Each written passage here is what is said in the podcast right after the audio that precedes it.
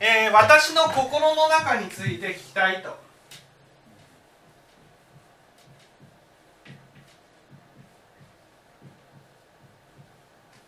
ですね、えー、普通の人は頭を、まあ、いわゆる意識というものをいつもこう働かせていろんなものをこう考えてるんですね。わかります？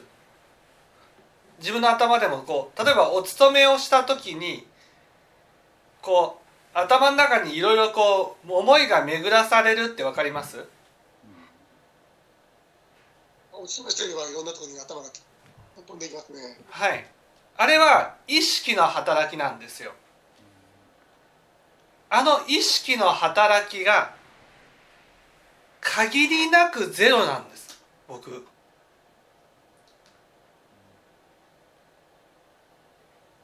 だからあはい。意識はあるんですよ。でも意識はあるけどでも意識でこういろいろ頭で考えていることが限りなくゼロなんです。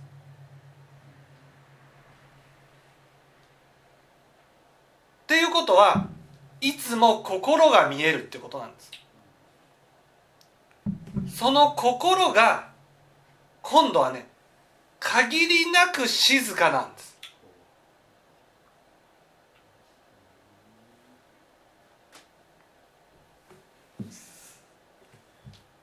もう水平線をずっと見てるようにね波立つことがないんです。本当にね「ドラゴンボール」で言ったら精神と時の部屋って知ってます？見たことないです、ね、見たことない。何もない真っ白な部屋なんですよ。その、ま、何もない真っ白な部屋に何もない本当に何にもない世界にいるような感じなんです。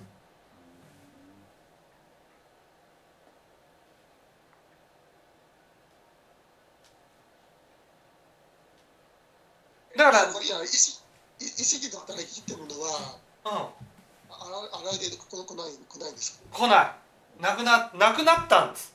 昔はありましたよ。昔はあったけど今はない。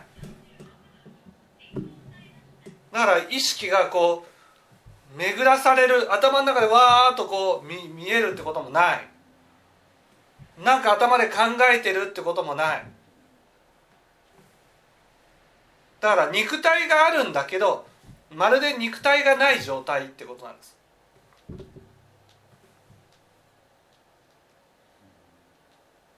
でも頭の中で考えるっていうことは普通にあるんじゃないですか？頭の中で考えると計算問題とか頭で考えたりしますよ。でもその普通は頭で考えたことがいつもいつまでも余韻として残るじゃないですか。あれがないんです。スーッと消えるんです。ああ美味しいもの食べたら美味しかったな美味しかったな美味しかったなとかね。映画を見たら楽しかったな楽しかったな楽しかったなとかね。見てる時は見るんですけど終わったらさっと消えるんです。余韻が全くないんです。じゃあ上のところの中には何何もないですか？そう何もない世界なんです。僕の中には何もない世界。だから本当に死んだ後の世界なんです何があるか何があるかって心ただ心だけがあるんですだからその心が温かい心を起こすと幸せな心になる。それだけなんです。何もないところところからどうやって温かい心心が出てくるんですそれは自分の心だけ。何もないっていうのは何も心を起こさないと何もない世界なんです。心を起こすとその心がその世界を占めるんですよ。だから温かい心を起こすと私の心全体が温かくなるんです。幸せな心になるんです。それは自分で意識してあの起こしてるのか。そう意識して起こすんです。それはまだ私がいわゆる身についてないからです。温かい心が温かい心を起こすと幸せな心になるんです。だから人に施しがしたいんです。人に施しをすると温かい心になるからなんです。普通の人は温かい心を起こせないんですけども上田さんの場合は起こすことができるできるだって何もないもん何も邪魔するものがないじゃん。意識がないから。意識意識が邪魔をしてるんです意識意識が邪魔をしてね意識っていうのはこの頭のこのこの辺の部分がこうごちゃごちゃしているとその奥奥になるのが心なんですね。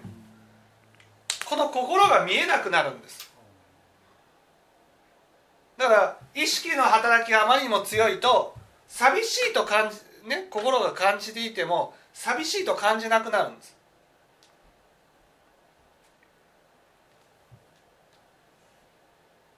悲しいって感じていても悲しいと感じなくなるんです。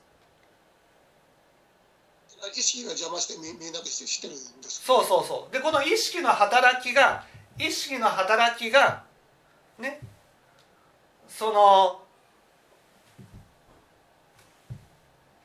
この世界がね無常だっていうことが分かると必ず死んでいくんだっていうことが分かるとこれが消えるんです。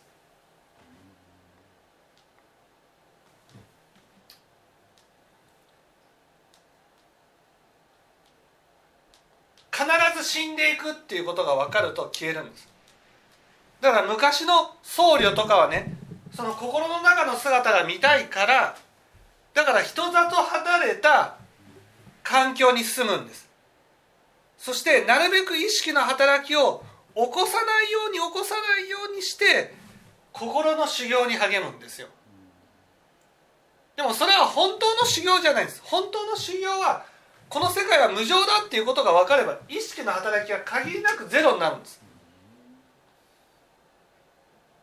そんな何を見てもねもうどこ行っても変わらないんですよ。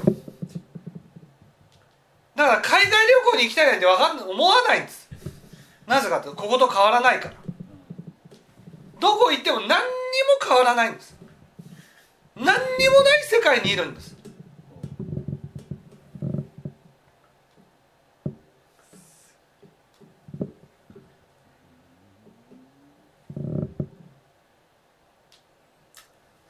さんの場合がそのあの下の方のところがずっと見えてるわけです、ね、そうそうそうそうでそれがその心が苦しみが完全になくなってるので静かなんです。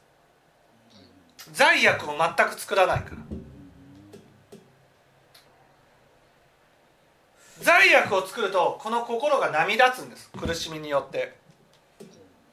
でも罪悪がなくなってるからだからもう限りなく静かなんです。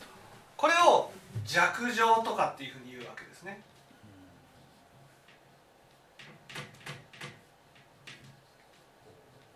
静か。弱情の世界にいるんです。心が。だからウキウキすることなんてないんですよ。僕の中に。ワクワクすることもないんです。淡々と毎日が過ぎていくんです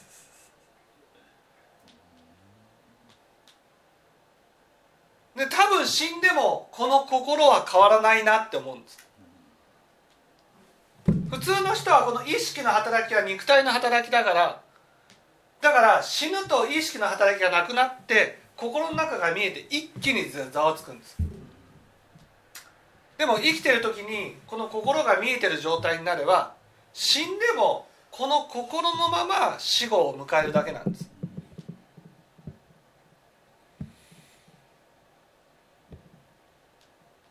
小栗さんがその自分の心を見ると弱情なんですけども私たちっていうのはその下の方の心っていうのは、まあ、見えていないんですけどどんどんどんな心なんですかね？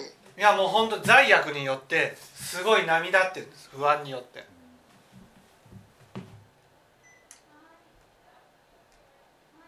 罪悪っていっぱいなんなんですか？そうそうそう。だから不安に満ちてるだからさっきこうなんていうんですかね相手にこう上にしてあげるっていうふうにすると今度自分が苦しくなってくるじゃないですか。その苦しくなるっていうのは心が見えてる状態なんです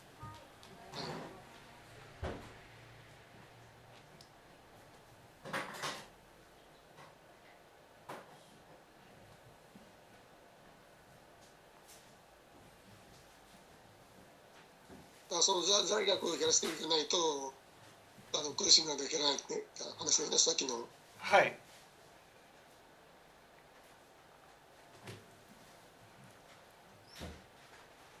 そう。だからこの意識の働き無常が本当に分かったらもう心の問題しかなくなるんです。だから現実世界で何をするかどうなるかとかそんなのどうでもよくなるんです。無常が分かったら。この全部意識の働きだから。全部心が見えた瞬間心だけが全ての問題だってなんです。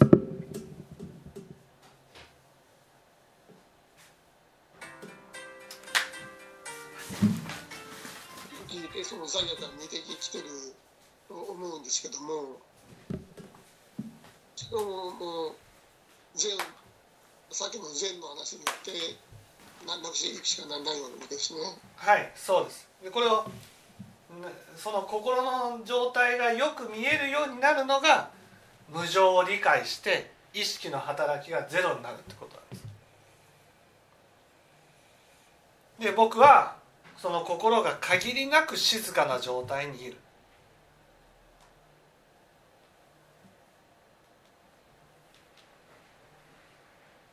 上田さんはその罪悪の満たされた心からその弱情の心になるまでにどれぐらい時間がかかかかったまあ10年ぐらいかかりましたね。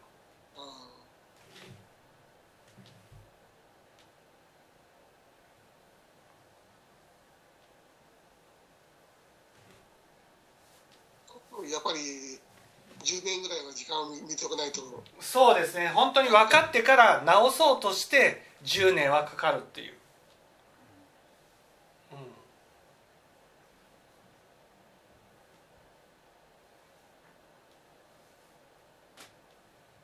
うん、なんかねわ私の場合はもうどうなんでしょう。一応一応罪悪があるっていうのは気が付いていると言っていいんでしょうか？はい。気がついてはいると思います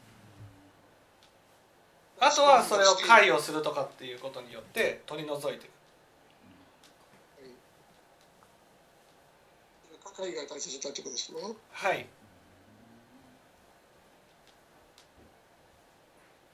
私もじゃあ弱芸を目指して頑張りたいと思います。そうですね。弱情になれば死ぬ死んでもこの心のまま死んでいけると思います、はい。うん、死死んだ後に何が待ってたとしてもこの心のままいけると思います。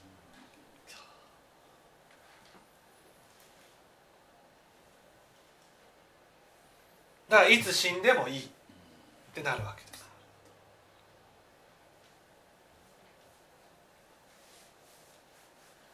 まだ時間はかかると思いますけど、あ、ちょもう聞いていて目指すしかないないですね。はい。はいわかりました。はい